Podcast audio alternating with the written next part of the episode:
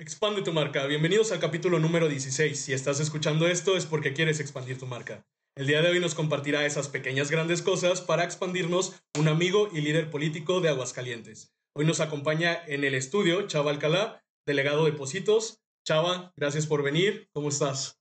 Muy bien, muchas gracias. Muy contento de estar contigo. ¿Quieres multiplicar tus ventas y alcanzar el éxito? Aquí te decimos cómo. Bienvenida y bienvenido a Expande tu marca, un concepto de educación empresarial que cuenta las experiencias de especialistas. En este programa te compartimos lo que las personas han hecho para expandirse. Mi nombre es Michi Granados, te invito a que te quedes y expandas tu marca. Qué bueno, mira que pues mm, desde cuando quería que vinieras, la verdad es de que he seguido tu trayectoria. eres una persona que justamente impacta y que también es como una persona que de cierta, de cierta forma tiene que, que compartir. Siempre veo ahí en las redes sociales todo lo que andas haciendo en la calle, aquí, allá. Comercial, ¿no? Eh, también, también. y justamente, eh, pues vamos a tratar, a lo mejor se van a tocar poquitos temas de política, que es como de uno de los temas más complicados, pero creo yo que a veces es complicado porque las personas a veces tenemos también mal entendido el concepto o el significado de lo que es política. En ocasiones es como, ah, es un partido, es un color, esto, lo otro, pero creo que va más allá de, todo eso. Inclusive me atreví a ponerte un seudónimo que es político genuino. Eh, ¿Por qué? Porque, bueno, pues ahora sí ya cuéntanos de cómo, nace, cómo nace Chavalcalá. Desde niño tenías este, como esta idea. Por ahí vi que desde niño leías Kennedy, este, algunos otros personajes. Cuéntanos cómo nace, cómo te inspiras en hacer todo lo que estás haciendo el día de hoy. Pues mira, la verdad es que eh, mi mamá, que en paz descanse, siempre se burlaba mucho de mí. Bueno, no se burlaba, le, generaba como mucho entusiasmo y, y, raro, pues, porque yo era un niño muy, muy adelantado a mi edad. yo tenía 10 años y decía, mamá, es que hablabas como político y me daba mucha risa porque un niño de 10 años que sea tan educado y tan eh, cortés y así tan... Me encantaba, me encantaba la oratoria. Y yo quería ser el maestro de ceremonia siempre de todos los eventos de primavera, del Día de la Madre, del Día del Abuelito. Yo todo siempre quería hablar. Dice mamá, bueno, me causó mucha impresión ese tema. Ah, yo siempre supe que mi destino iba a estar en la política. Okay. La verdad, desde chiquito, yo estoy hablando 6, 7 años, yo le decía, mamá, ¿qué, qué, o papá, qué son esas este, paredes donde ponían que, por ejemplo, que la Bastida, que Vicente Fox y todas este, estas campañas políticas? Yo decía, ¿por qué rayan las paredes? No? Pero me generaba muchísima duda, muchísimo interés en ver las campañas políticas. La verdad me tocó a mí, yo, yo, tengo 34 años, me tocó mucho la campaña del 2000, que fue una campaña muy significativa por el cambio de poder en el, en el país. Y pues fue una campaña padrísima. Yo me acuerdo muchísimo de los comerciales de Vicente Fox, de la Bastida, cómo se peleaban, el, el debate, toda esta parte me acuerdo. Y la verdad es que era muy raro que alguien de mi edad, yo tenía 14 años, le generara interés a esas cosas, ¿no? Entonces, sí, la verdad siempre tuve como mucho interés en la política. Yo creo que por ahí de los... Además fui muy lector, siempre fui muy lector. Y mi papá, pues realmente los libros que habían en casa, pues la mayoría eran de, de política o de negocios. Ok. Entonces, como que siempre desarrollé muchísimo mi lenguaje de ambos temas. Y también, bueno, leer te da un lenguaje muy superior. Siempre fui una persona que se llevó con gente mayor. Siempre tenía como mucha conversación con gente mayor porque leía demasiado. Y, la verdad es que yo mis travesuras de, de muy chavillo era leer los libros de la carrera de mi papá, por ejemplo. Me subía al cuarto donde los tenía y me ponía a leer. O sea, esas eran tus travesuras. Sí, caray, porque o sea, me decían, no leas eso, mejor lee cosas más para niños. Y la verdad, no, a mí me llamaba la atención el libro de producción, de, de la clase de administración de mi papá. Me, me, entusiasmaba mucho también la parte de los negocios, pero eso siempre fue una dualidad. La verdad, para mí siempre hubo las dos partes. Yo decía, a ver, yo quiero ayudar, yo visualizaba la política como una forma de servir y de ayudar. Y por otra parte, yo, yo veía que los negocios se me facilitaban. Yo siempre he dicho que a la gente hay dos cosas que nos pasan en la vida. Una, la cosa que eres muy bueno y que casi que naturalmente lo logras. Y otra cosa donde, que te gusta, ¿no? Que te apasiona, que te hace despertarte y sentirte vivo. Bueno, para mí eso es la política. Pero soy muy bueno para las ventas. O sea, soy una persona que de verdad el negocio que me pongan enfrente, estoy viéndole qué manera puedes aprovechar las oportunidades. Me encanta, la verdad, toda mi vida conviví con empresarios. Mi, mi casa, mi abuelito, mi papá, mi hermano, mis tíos, todos son, este, los abuelos, por los dos lados son empresarios. Entonces, pues conviví con esa gente y la verdad es que algo que yo viví, lo aprendí y no me cuesta trabajo. Es algo que yo puedo hacer sin ningún problema. Me encanta. Pero lo que me apasiona y me hace despertar y de verdad es mi pasión, pues es la política. Entonces, esa dualidad está bien complicada sí la mayoría de las veces cuando estoy platicando con amigos o, con amigas, siempre es como, híjole, no sé, de repente me van a salir de la política y me completo a los negocios, pero estoy en el negocio y me aburro del negocio y quiero estar en la política. Entonces yo creo que pues, todos somos dualidad y hay que aprender a convivir con las dos partes que te toca de, tu persona, de tu yo. Y pues bueno, ese fue mi, mi tema, ¿no? Y, y, esa parte que tú mencionas, digo, ya, ya traías esa pasión, ya te gustaba. Sí, me encantaba. Pero ¿cómo empiezas a, a, a, trabajar por ello, para lograr cosas? Yo me di cuenta el día que estando en la fábrica de mi papá, este, yo, de verdad, mis premios, o sea, mi papá me premiaba, si yo me portaba bien en la semana, mi premio irme era irme a la fábrica con él a trabajar los sábados, porque yo ganaba dinero. mi papá me incentivó muchísimo la parte de, eh, te tiene que costar las cosas me acuerdo perfecto que una vez fuimos a una tienda en Soriana que todos los los conocemos, que es Chacharitas. Okay. Y yo quería una pluma de las multicolor, las que tenían como muchos colores, y como le bajabas y ya tenías un color, ¿no? Y me acuerdo que costaba 20 pesos. Yo ganaba un peso por cada sábado que acompañara a mi papá a trabajar. Pues bueno, el sábado es el día que tuvieras a tus amigos, ¿no? Sí, claro. Y yo mi sueño era juntar los 20 pesos para comprar mi pluma. Creo que al final ni siquiera la compré. Pero la verdad, mi papá siempre, nunca me regaló las cosas. Claro, yo creo que soy súper privilegiado comparado con el 99% de la población, sin duda, digo, a empezar por el tema de la educación que recibí, pues obviamente porque siempre hubo comida en la mesa, etcétera, pero la verdad es que mi papá siempre nos enseñó como a ganarnos nuestras cosas. No, no tanto el dinero, era ganarnos las cosas. Y yo recibí una formación en ese sentido muy dura. Mi papá sí fue muy tajante en el tema de, sí somos privilegiados, pero no les voy a regalar nada. Ustedes tienen que echarle ganas, sacar adelante. Entonces, a ver, estuvo padre, porque la parte como de ganarnos cada quien sus cosas nos la enseñó clarísimo a mí y a mis hermanos, pero también fíjate que tuve otra cosa que yo creo que ahí entró mucho mi mamá, que paz descanse. Ella nos enseñó siempre como a ayudar a la gente, a desprendernos, a no, que el dinero no fuera el centro de nuestra vida. Como toda la parte humana, entonces. Súper, sí. Entonces eran como esas, la dualidad que te digo que yo tengo, yo seguramente viene de mi formación desde niño, ¿no? Desde bebé, seguramente, pero yo lo vi siempre. Mi mamá era la, o sea, mi papá trabajaba muchísimo, eh, era una persona súper chambeadora, súper creativa, súper este, trabajadora, y mi abuelo ni se diga. Y por otra parte, mi mamá, que la verdad, no sé, siempre estuvo en casa, pero siempre ayudando, cuidando a sus hermanas, a su mamá. Eh, nos incitaba mucho a ir a, los asilos. Eh, si llegaba una persona y se le acercaba, siempre la quería ayudar.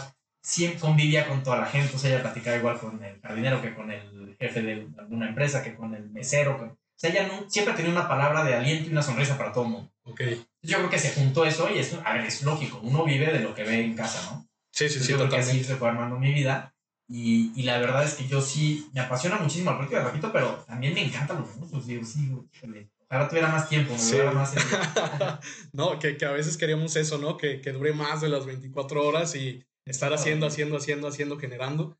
Y, y bueno, ya vimos todo esto, pero ¿qué, qué retos te has enfrentado? Veía por ahí que, que comenzaste justamente a, a, estar eh, dentro del servicio público a los 19 años, algo así. 18, entonces, pero, pero al llegar, ¿qué obstáculos ya se te empezaron a, a presentar?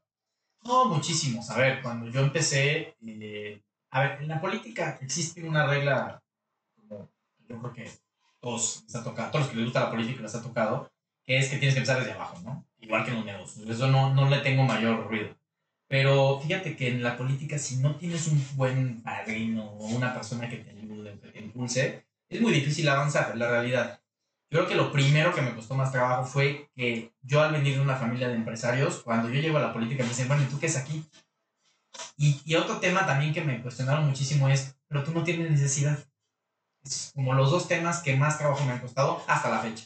Hasta la fecha me dicen, tuve un problema, de hecho, hace poco con una persona en la política muy importante que me dijo, pero es que tú no tienes necesidad. Le dije, bueno, es que no estamos hablando de necesidad. Yo estoy viendo la oportunidad de seguir sirviendo a mi ciudad, ¿no? Hablemos de dinero, bueno, pues es que es un trabajo, tampoco nadie regala su tiempo. Claro, totalmente. Pero, sí, claro, mi, mi eje de decisión no es el dinero. Pero eso no significa que no quiera que me retribuyan por mi trabajo, ¿no? Yo creo que todos estamos que nos retribuyan. Y ha sido como la constante, esa parte de, de por qué, qué haces aquí, ¿no? Si tú eres familia de empresarios, o qué haces aquí si tú eres abogado. Y, la verdad, a la mayoría de los chavos les pasa, ¿eh? Yo escucho a unos, por ejemplo, que son toreros y que quieren ingresar a la política, ¿y por qué si tú eres torero? Entonces, como que existiera esta idea muy tonta de que solo los que son políticos y estudian ciertas carreras deberían estar en el servicio público. Yo creo que todo lo contrario. O sea, mi idea, mi concepto de política es todo lo contrario. Yo creo que la pluralidad es tan importante para que la política transite por vías progresistas, ¿no? Yo creo que la política no hace falta mucho para avanzar. Oye, y, y, esta parte, justamente, todo, todo lo que ya vienes haciendo, todo lo que se te ha presentado como bien, como mal, como esa dualidad que también debe de existir, los retos y los objetivos, eh, cómo ser transparente y al mismo tiempo ser efectivo dentro de ese medio que es la política. Sí, es muy difícil porque también la gente tiene una idea que nos hemos llamado pulso quienes estamos en la política, y me refiero, pues, no por mí, ¿verdad? Pero pues, yo pertenezco a un universo de personas que, que nos dedicamos al servicio público. Yo creo que se ha ganado pulso que ha habido tantos temas allí que no han ayudado a que la gente confíe en los políticos o que crean la política. De hecho, no por nada somos de las instituciones que, en las que menos confía la gente. Y, y, yo creo que no lo hemos ganado pulso. Y en ese sentido, la gente luego, si te va bien, creen que ha sido porque te has prestado. Yo te quiero decir una cosa que digo de frente. Jamás me he prestado nada. A ver, y, y gracias a Dios estoy tranquilo y he logrado avanzar. Claro, a lo mejor, como ya no tan rápido como otros, este, cuando se prestan, yo no. la verdad no ha sido necesario. Yo he trabajado con gente muy profesional de la política. Este, he trabajado para ocho alcaldes en diferentes momentos, con 15 años ya de servicio público. Y, y, la verdad es que jamás he tenido la necesidad de comprometer mis valores. No voy a hablar de otros temas porque no, no, no me toca, claro, claro. ni mucho menos. Pero yo te puedo decir que nunca he tenido que comprometer mis valores, los que me hicieron en casa, para estar en la política. Yo creo que el día que me pidan comprometerlos, seguramente yo no voy a estar. Entonces, ¿cómo se maneja eso? Es difícil porque, por ejemplo, a mí en mi caso, yo que tengo mi negocio, si me va bien el negocio, piensan que fue por, otra cosa. Claro. Yo creo que eso es lo difícil, pero yo, a ver, yo he sido muy transparente siempre. Soy una persona muy controversial en redes, pero yo creo que lo controversial lo confunden. Lo que pasa es que yo he sido muy transparente. Okay. Yo soy yo en redes sociales. A ver, cuando yo publico algo es porque lo siento. Que a veces no le gusta a todos, pues Sí, sin duda, así es la vida. O sea, yo no creo que no puedes ir por, la vida quedando bien con todos. Yo creo que es un grave error que cometen muchas marcas y muchas personas que, bueno, finalmente uno es una marca, ¿no? Yo no soy una marca y mi marca vende, tanto político como en los negocios. Y yo he, yo he vendido mi marca como una persona confiable, como una persona transparente y como una persona que dice lo o sea, que, que no te viene con mentiras, que no te viene con dos caras. Yo soy aquí, como estoy hablando ahorita, no me preparé ni te pedí las preguntas. Sí, claro. porque, yo voy a decir la verdad. Y si hay una pregunta que no te quiero mostrar, te lo voy a decir. Sí, claro, este tema no, no coincido o prefiero no entrar en detalles. Sí. Pero la verdad es que nunca lo he hecho. Entonces, cuando yo quiero opinar, por ejemplo, anoche opiné de un tema de, un político a nivel nacional y en, a veces he opinado de políticos a nivel local. Él me ha traído problemas, sin duda. O sea, a mí me hablan, hablado periodistas y me dicen, oye, bájale porque te vas a crear problemas. No me importa, es que yo sí pienso que este cuate está mal. Yo creo que la gente lo que merece de la vida pública es que tengan políticos y marcas y empresas que tomen partido. A ver, si tú tienes una empresa, vamos a poner ejemplo, una marca de, de cafés, y esa marca no toma posición respecto al tema del cambio climático o al, o al tema de compras justas o como le llaman comercio justo, pues entonces a, a, mucha gente sí nos gusta saber que estamos acompañando un proyecto, una marca que sí toma posición en ciertos temas. Yo cuando tomo un café me gusta saber que el café que estoy, o la empresa que estoy beneficiando con mi compra, con mi dinero que me costó trabajo trabajando, ¿no? y que voy a comprar algo, me gusta saber que esa empresa coincide con mis valores. Yo nunca voy a comprar un producto de una empresa con la que yo no coincida. Y yo creo que hacia allá están yendo las marcas. Sí. Entonces, qué mal sería que tuvieras un político que se la lleva de muertito, como dicen, o una marca que se la lleva de muertito. Pues se me hacen marcas que no tienen alma. Y una marca, una persona, un político, o con cualquier circunstancia que no tiene alma, está con una historia, no, no tiene sentido. No creo que sobreviva a los próximos y, hablando en este tema, qué, bueno que, que, lo mencionas, que al final todo es marca. Precisamente entrando en el tema social, también vería yo a la sociedad como una marca. ¿Qué, qué, necesita la sociedad en este tema político para poder, pues que a todos nos vaya mucho mejor? Porque al final una marca trabaja en equipo para trascender. Entonces, cuando tú entras a este tema de sociedad, ¿qué es, lo que, ¿qué es lo que nos ha hecho falta o nos hace falta para trascender? Porque a veces, como tú lo mencionas, hay situaciones que no privilegian a, todos como tal. A ver, sin duda Aguascalientes creo que tiene que definir, lo ibas que anoche, pero ya, está quedando dormido y soy una persona muy nocturna, la verdad es que soy demasiado nocturno, pero tengo un límite y más bien me lo pongo porque si no me la puedo llevar y no, no, no rindo durante la mañana. Pero a ver, yo justamente iba a escribir que creo que Aguascalientes no tiene una vocación y los políticos acaban definiendo las vocaciones a lo largo de los sexenios, ¿no? Y de los gobiernos que han tenido, que han sido buenos, la verdad, la mayoría. Yo tengo pocas quejas desde mi punto de vista muy personal de los últimos gobiernos que ha tenido Aguascalientes, o de la mayoría de los gobiernos que ha tenido. Pero creo que el destino o la vocación eh, en todos sentidos de la sociedad aguascalientes la definen los políticos y es un grave error. Yo creo que tiene que unirse todo, ¿no? A ver, Aguascalientes ya no puede pensar que es un estado conservador como lo visualizamos hace 18 años. ¿sí? Aguascalientes ya está avanzando en muchísimos temas, tiene que actualizarse. Eh, el tema de los negocios, no podemos pensar solamente, imagínate que en los 70 la gente hubiera dicho, sí, vamos a enfocarnos en que Aguascalientes es el centro del comercio de toda la región. Estaríamos quebrados. Si no hubiéramos avanzado hacia la industria, estaríamos quebrados ¿eh? como sociedad. Yo creo que Aguascalientes sí de repente se ve un poquito tarde en la toma de decisiones respecto a la vocación que tiene. Yo estaría pensando increíblemente que ahorita pues, nuestra vocación es industrial, pero tenemos que avanzar hacia otro tipo de vocación que ya es esta parte de, de las startups y de, la inversión y que traer inversionistas de estos temas de tecnología.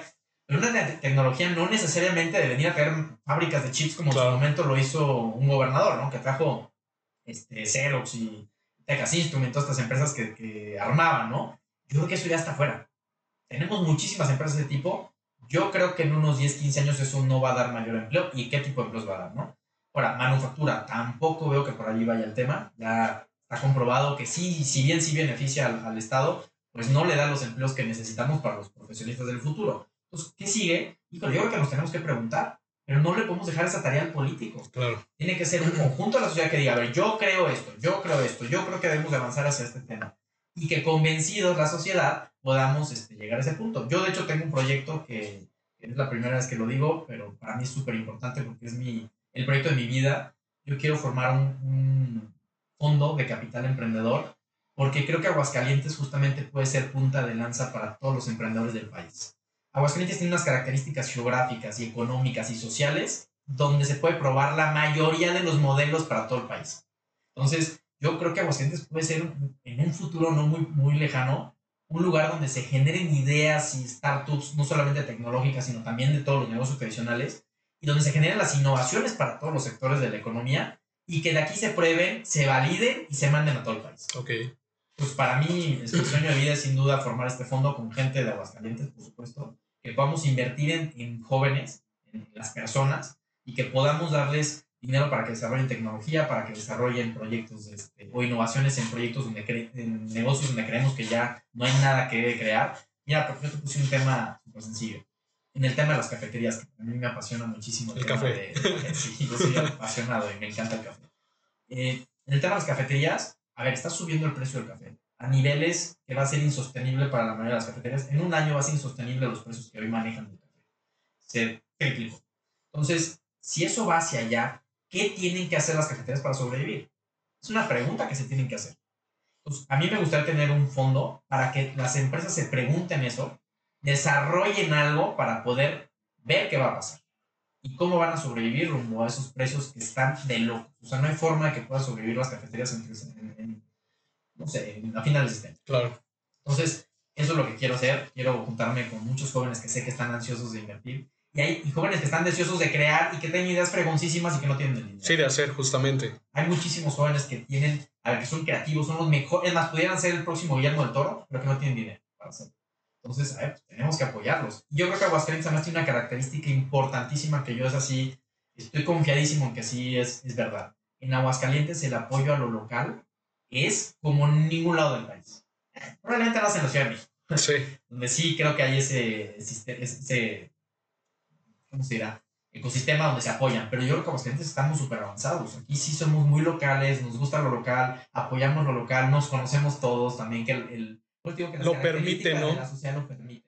Entonces, pues ese es mi sueño de vida y, y ojalá que hacia allá avance la sociedad, hacia hacer una, una, un, un estado donde se cree y donde se apoye a quienes tengan grandes ideas, que yo creo que aquí somos bastante, tenemos características únicas. Sí, y, y ahí entrando, bueno, ya entrando al tema de empresas, eh, eh, eh, ¿qué, qué, ¿cómo has llevado tu negocio? Cuéntanos qué, qué, qué es, este, he hecho muchos negocios, cómo ha llegado. He fracasado 99.9% de mis negocios, pero bueno, ya el último nos ha ido muy bien. Ok. este, fíjate que la vida es una... Yo creo mucho en esta parte que Steve Jobs decía, ¿no? Que se conectan todos los puntos al final del día y fíjate, te quiero platicar que hace cinco años exactamente inicié junto con mi mejor amigo un negocio de, de food truck, cuando se venía la moda de los food trucks. Sí. Que al final fue una moda que no se quedó. Pero te digo que a veces sí, somos tan raros que cosas que en la Ciudad de México funcionaron aquí no, muy cambiantes, ¿no? Súper cambiantes en Estados Unidos. Yo me acuerdo que en Texas este, el tema de los frutos se, se, daba y yo decía, bueno, este es el futuro en Aguascalientes. No, no se dio. Pero bueno, en su momento pensamos, este, mi socio y yo, en poner un food truck de pizzas.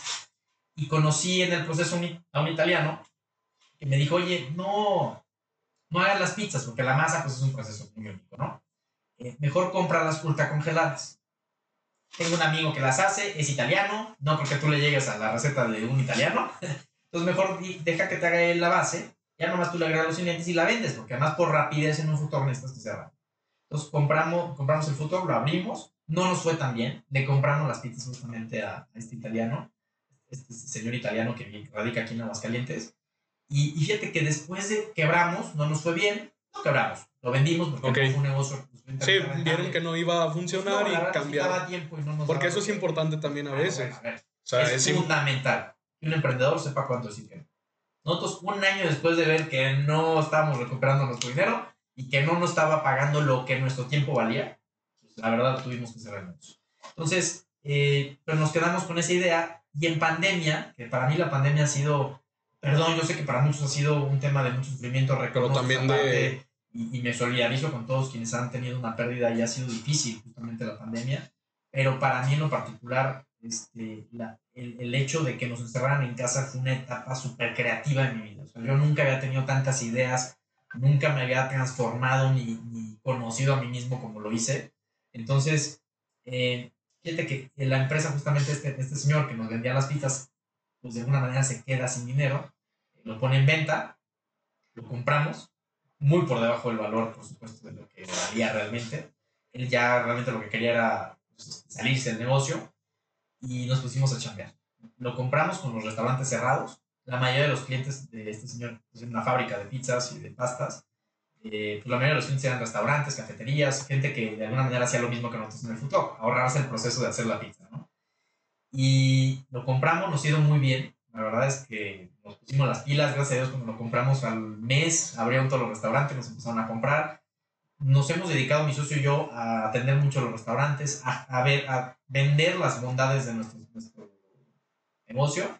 Nos ha ido muy bien. Entonces, fíjate que ha sido, yo, sorprendentemente estamos ahí eh, arreglando una máquina de las que utilizamos y le digo, oye, qué, largo camino para un éxito, ¿no? O sea, nos fue muy bien en este negocio, pero vivimos cinco años de estar intentando de, de poner una cosa, de poner otra, de, de pues sí, de vender, de volver a, a de echarte para atrás, de errar, de cometer mil errores. Y llegamos a un punto donde ahora nos ha ido muy bien, recuperamos nuestra inversión en los primeros tres meses, con muchísimo trabajo, ¿eh? Yo siempre digo, a ver, no hay camino corto para el éxito, es muchísimo trabajo, pero también lo habíamos hecho en otro negocio y no, no se ha ido bien, ¿no?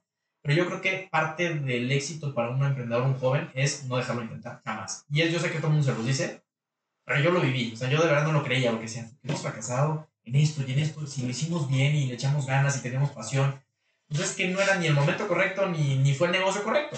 Pero cuando llegas y lo tienes enfrente, pues aprovechalo. Y es lo que hemos hecho en mis O sea, eh, eh, esos, entonces esos fueron los factores, pero mencionas, ok, es no dejar de intentarlo, trabajar, pero hay algunas otras herramientas que has visto que te funcionen para que este negocio se expandiera. Constancia.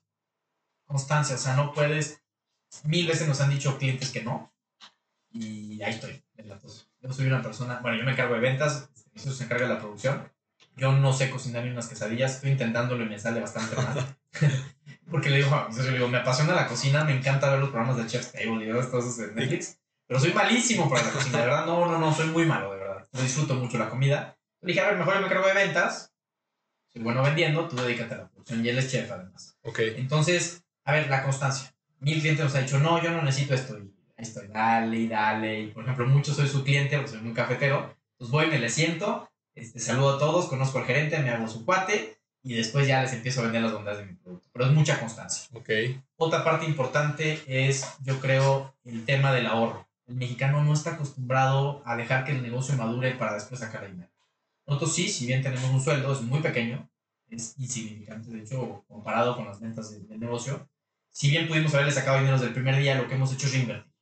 Reinvertir, reinvertir. Y esto es algo que lo, yo lo escucho mucho en los japoneses y en otras culturas, no tanto los mexicanos, donde pues, ven que los y empiezan a sacar dinero del negocio, lo empiezan a exprimir. Oye, ni siquiera has permitido crecer el negocio, ¿no? Nosotros estamos en una etapa, nos metimos en una incubación, Este, y a ver, más convenció todavía de que no es momento sacar dinero del negocio, es un momento de reinvertir, de crecerlo y de ver hasta dónde puede llegar.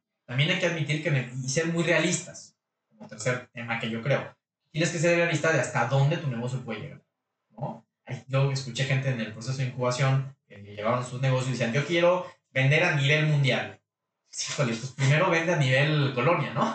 Y ya si la colonia la dominas y eres el pizzero más grande de toda tu colonia, pues ya vete a, a nivel este, tres colonias y luego vas creciendo y a nivel municipio y luego ya a nivel estado, ¿verdad? Pero luego siento que muchos emprendedores, y de verdad porque lo he visto y conmigo con ellos todos los días, siento que luego se quieren lanzar a lo grande, ¿no? Y invierten a lo grande y ponen sus ahorros en riesgo y no conocen ni siquiera el negocio ni el mercado. Sí, es importante tener en claro a dónde quieres llegar, pero primero, si es de la A a la Z, ser de la A a la B, de la B a la C. Mira, ya si quieres hacer, está pero no te brinques a la Z. Porque luego sí conozco también muchos emprendedores que me dicen, oye, invertí todos mis ahorros, vendí mi carro, vendí mi casa, lo poco que me, que me dio mi papá o lo mucho que me dio mi papá, y lo puse en riesgo y quedé. Nosotros, como hemos ido mejorando a lo largo del tiempo, pero fue poquito a poquito. O sea, realmente cuando fuimos cerrando los negocios no perdíamos tanto dinero. Claro, duele. A ver, cuando tú cierras un emprendimiento, un negocio, duele, sin duda. Y esos son los... La mejor escuela, yo te lo juro que si hubiera sabido que me iba a servir mucho más cerrar un negocio que estudiar la carrera, sin duda hubiera cerrado un matrimonio. es cortar con una relación como si tuvieras una relación de amistad con alguien, noviazgo o algo, tu hijo, tu hijo, es tu hijo. De verdad yo lo veo porque hay gente que se queda en el duelo de cuando un negocio no les funciona. Conozco muchísimos casos de, de jóvenes o de señores o de señoras que con el primer fracaso se me quedan ahí, se atoran y no salen de ahí y viven toda su vida en un fracaso. Y yo creo que el, el tema más importante es decir, pues, claro, a ver, sí, sacar todo lo que caigas, decir, a ver, esto es no, es para, no es para siempre, a ver, los éxitos ni son para siempre, ni los fracasos son para siempre.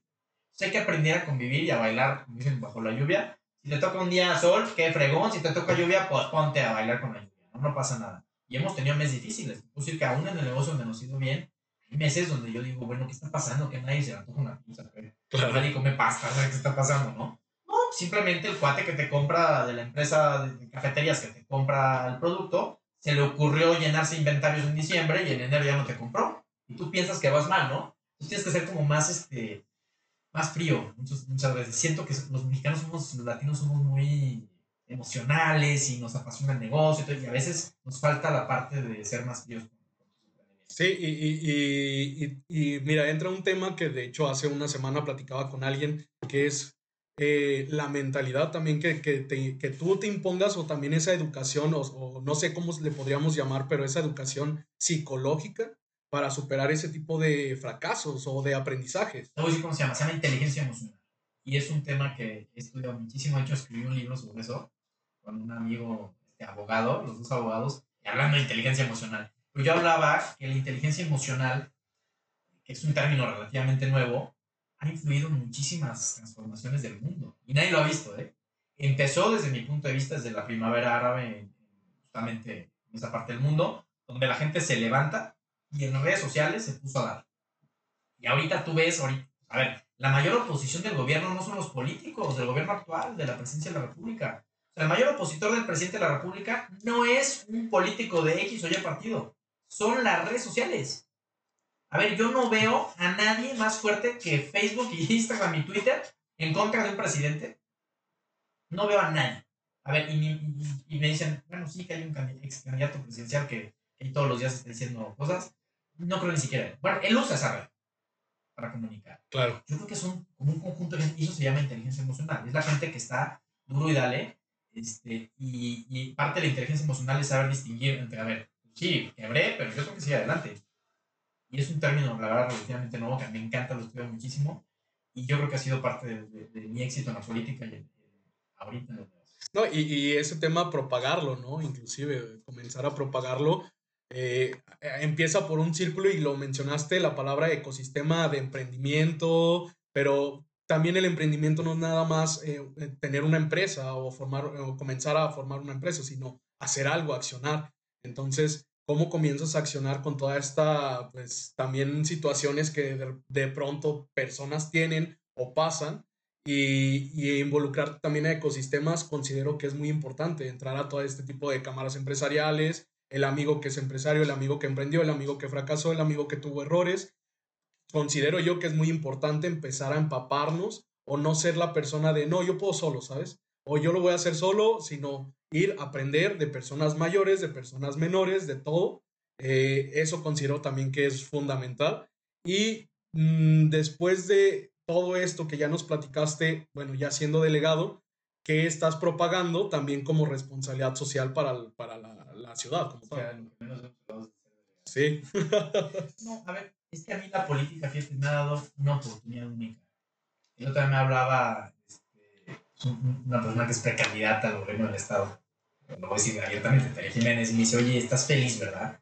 Digo, no sabes. A ver, yo estuve nueve años como secretario de Enlace Ciudadano y si bien sí convivía con mucha gente, nos tocó la pandemia, que fue súper difícil para mí. Yo soy una persona nata social, yo necesito estar con gente, necesito platicar. Yo creo que de verdad, a ver, mi mamá era así, eso sí lo saqué de mi mamá, no tengo la menor duda. Aunque también lo digo, bueno, mi mamá, pero luego mi, mi abuela paterna también le encanta platicar y conocer a la gente. Pero bueno, a ver, esa parte de estar en convivencia con la gente, ¿no? Y a mí lo que me ha dado la delegación es conocer a muchísima gente. Yo creo que una parte tan importante es que yo haya vivido la parte también empresarial, por un lado. Entonces, cuando yo convivo con la gente, me dicen, oye, yo quiero emprender, digo gente que me dice, yo quiero emprender un negocio. Digo, sí, claro, ¿de qué? Quiero poner mi puesto de dulces afuera de la escuela de mi y digo, qué fregón. Claro, pero dale, es que ese es el primer paso. Yo me acuerdo todavía de chiquito que yo puse mi tienda de dulces afuera de mi casa. Y yo siento que si los papás, y esto es un consejo para todos los que son papás ahorita y jóvenes, si quieren darle un regalo a sus hijos de verdad eh, chiquitos, pónganles una tienda de dulces. Es una mesita como esta, este, con dulces, regáleselos y que la utilidad, enséñales de utilidad y de, costo de, y de utilidad y de precio al público. Esos tres conceptos, se los juro, que de verdad yo he hablado con jóvenes de universidades, es lo que te voy a decir? De todas las universidades, porque he visitado todas, las públicas, privadas y las que, técnicas, ¿eh? todas las conozco, porque las he visitado, cuando estuve los nueve años como secretario, las visité todas. Lo que te quiero decir es que yo platiqué con jóvenes que no tienen ni idea de lo que es costo, precio al público y utilidad. Pero mucho menos tienen idea de lo que es ingresos, egresos y utilidad final. Estoy hablando de los conceptos más básicos de administración. No los conocen. Si les hablas del SAT, no tienen ni idea, o sea, no saben ni qué significa el SAT. Yo te, si te invito a que hagas esa encuesta en redes sociales. Tú, sabes lo que es el SAT. Hay chavos que no lo saben. Entonces, yo creo que las nuevas carreras o la educación del futuro tienen que ver en ese sentido. Inteligencia emocional, sin duda, saber fracasar, tener resiliencia, este, salir adelante a pesar de los fracasos, a pesar de una pandemia, hay que salir adelante. La parte también de atención psicológica, que es fundamental. Yo creo que todos debemos de atendernos psicológicamente, tener alguien con quien platicar, les digo, a ver, si no crees en la parte psicológica, hay gente que no cree. Bueno, tienes un sacerdote, un guía, un mentor, que estés, un mentor, un mejor amigo. amigo sí, claro. Pero desahógate con él, sin duda. Y la, la, otra parte es enseñarles de cosas básicas a los jóvenes. Y, y, me refiero a, a, las partes de, de sistemas de, de, impuestos.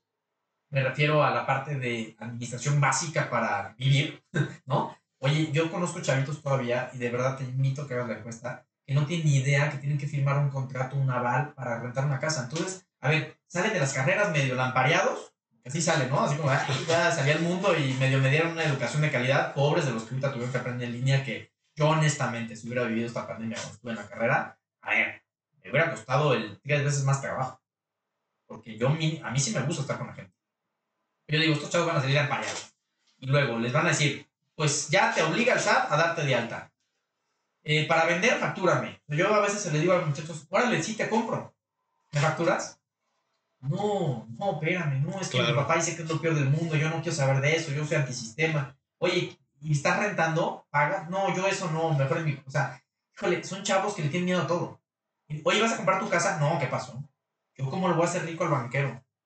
Para nada, mejor rento. Yo, pero es que estás haciendo rico a otra persona. Oye, creo que ten ese concepto, ¿no? Y, y, también ha sido muy influenciado porque ellos rentan sistemas de cable. Ahora, a ti y a mí, este, nos tocó rentar las películas. Sí. Pero teníamos propiedad de la película, o sea, agarrabas algo, o sea, decías, me llevo mis tres paquetitos, tres cosas y me voy a mi casa, las uso, las regreso y si no las regreso tengo un castigo, ¿no? Cuando tú rentabas, o sea, en fin, tuvimos una etapa bien diferente. La música, pues comprabas el CD, ¿no? Lo cuidabas, porque si se rayaba, lo tenías que limpiar. Sí, eh, hablando mil temas, ¿no? Lo cuidabas de que no se quedara en el video, porque si lo agarraba tu hermanito, valía gorro. Y estos niños no, ellos pagan una renta. Fíjate el sistema, cómo los ha reinventado. Ellos tienen que pagar una mensualidad por uso de, de ver películas y series. Tú yo no, yo tengo un mueble de verdad que compré en Cantia que ya ni lo venden. o sea, Cantia ya dijo, no, es una locura vender un mueble para CDs. O sea, ¿quién tiene CDs? A mí me encantan los CDs. Yo tengo mis series de abogados, mis series de política, mis series de negocios, mis biografías de History Channel y todo en DVD. Y las tenías y las agarrabas, ¿no? Cuando andabas con ganas de, empresario ponías tus biografías y cuando andabas con ganas de político tus series. Pero comprábamos series y éramos dueños de algo, o sea, algo físico. Sí. Estos niños no, rentan música, rentan televisión, rentan vacaciones. Oye, no, pues yo, yo cuando iba al hotel, o sea, te recibía alguien, te saludaba alguien, esos niños ya no quieren ni siquiera eso. O sea, a ver, en Airbnb, los chavos ya ni siquiera quieren que lo reciba alguien, no quieren ese contacto. A ver, no, no. Tú déjame las llaves en un candadito porque yo quiero llegar primero a tomarme un café, a comer, a conocer la ciudad y luego en la noche ya si me da tiempo, llego a hospedarme, ¿eh? llego a dormir. A mí me vale tu, recámara. Cuando nuestra generación buscaba el hotel con alberca, no sé está cambiando el mundo. Y si no lo han entendido los chavos, están totalmente equivocados. Yo creo que en base a eso, quienes somos más grandes, tenemos que empezar a actualizarnos para los muchachos. Y estos muchachos también tienen, tenemos que ayudarlos a que entiendan que hay cosas que nunca van a cambiar. Pagar impuestos nunca va a cambiar. La realidad de, básica de los negocios no va a cambiar. ¿eh? La, que tienes que gastar menos de lo que ingresas, eso no va a cambiar. Estos chavos no lo saben. De verdad, no lo saben. Oye, chava, ¿y, ¿y qué planes ¿Qué, visión, qué sigue después de todo esto? Todo.